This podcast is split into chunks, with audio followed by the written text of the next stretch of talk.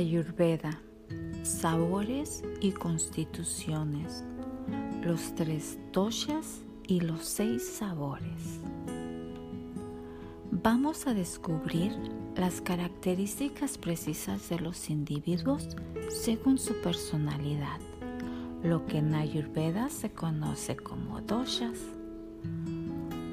Como vimos anteriormente, las hay de tres tipos, Vata, Pitta y Kapha. Estas se combinan en cada uno de nosotros para formar nuestra naturaleza profunda, la Prakruti, que nos convierte en individuos únicos.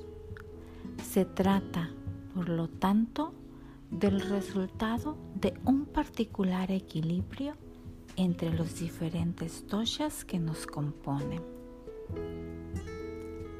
Pero antes de esto, necesitamos definir los seis sabores ayurvédicos o razas que serán muy útiles para entender mejor nuestra naturaleza. Los razas caracterizan a todos los alimentos y el hecho de que prefiramos uno u otro puede darnos buenas indicaciones sobre nuestra constitución dóxica. En el Ayurveda, por lo tanto, los alimentos se clasifican de acuerdo a estos sabores y no de acuerdo a su composición en términos de carbohidratos, proteínas, vitaminas, etc. La medicina ayurvédica también recomienda que escuchemos nuestros propios sentimientos nuestros sentidos, nuestro cuerpo, que confiemos en nosotros mismos para reconocer lo que es bueno para nosotros y lo que no lo es. Estos seis sabores son dulce, ácido, salado, amargo, picante y astringente. Si los tres primeros se distinguen por las papilas gustativas, los dos últimos son más bien reconocidos por las sensaciones táctiles que nos proporcionan. En efecto, el picante y el astringente son percibidos por otros receptores y dejan sensaciones más difusas como calor, irritación, sequedad. Los tres primeros sabores sirven a las funciones anabólicas, es decir, a todo lo relacionado con el crecimiento, el fortalecimiento de los tejidos u órganos de nuestro cuerpo.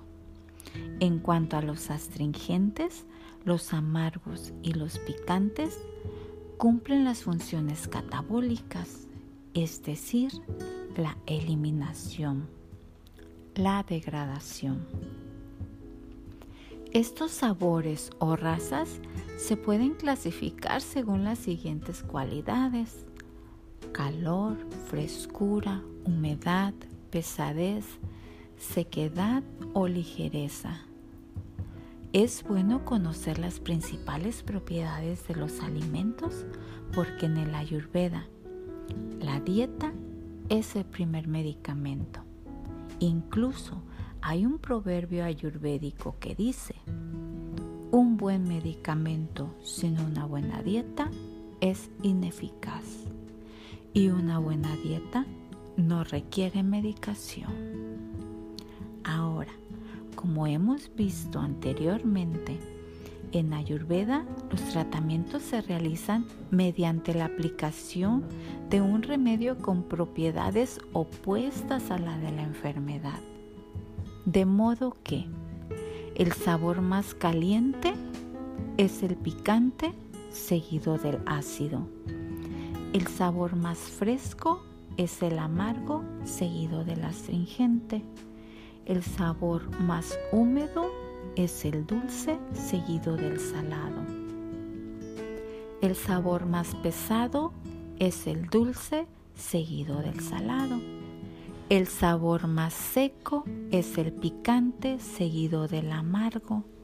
El sabor más ligero es el amargo seguido del picante.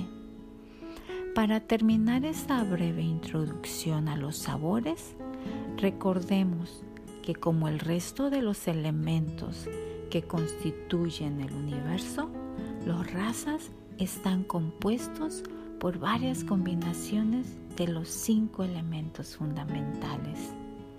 Esto explica su capacidad para fortalecer o debilitar la expresión de uno de nuestros doshas, es decir, una faceta de nuestra personalidad original. Hagamos un ejercicio. Observa tus deseos. No olvides que la ayurveda se basa principalmente en la observación de nuestro cuerpo. Así que eres tu mejor laboratorio en este aprendizaje. ¿Qué sabor o sabores? ¿Qué raza o razas? ¿Quieres cuando hace frío?